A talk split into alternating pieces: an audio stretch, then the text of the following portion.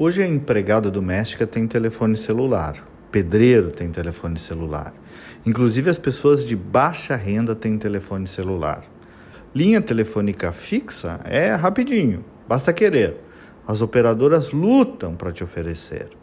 E saber, meus amigos, que até hoje tem gente que reclama e é saudosista com a privatização da CRT.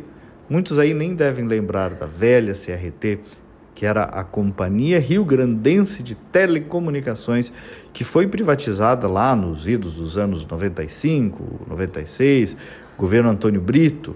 O Brito pagou anos e anos por este preço político, porque naquele momento mal se falava de privatização, era quase um crime.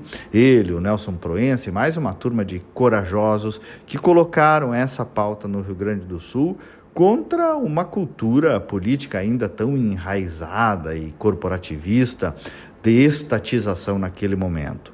Mas a CRT passou. E percebam que quem mais ganhou com a abertura desse mercado foram os pobres, os mais necessitados, que agora têm acesso a esse bem de consumo. Fosse pela turma de ortodoxos que ainda anda por aí, que se baseia, sei lá, no modelo cubano, primeiro que os pobres iam seguir sem ter telefone. E segundo, que a tecnologia seria muito mais defasada.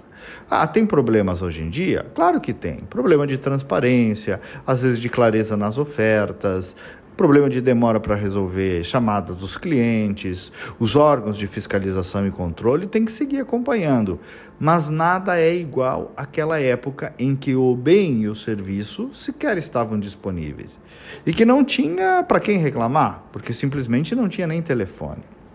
Eu trago isso, essa lembrança, porque noto que no Brasil e também no Rio Grande do Sul, às vezes, nós remontamos essa cultura política lá dos anos 80, 90, estatista, pesada, que tudo depende do Estado, que na verdade também privatiza o Estado, só que em favor de interesses corporativos, para um grupinho que se move em torno dele.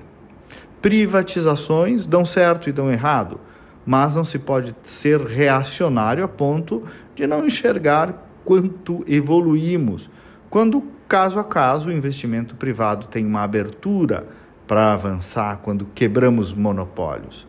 Menos morfo político, portanto, mais resultado social, é disso que estamos precisando. Até amanhã e vamos com fé.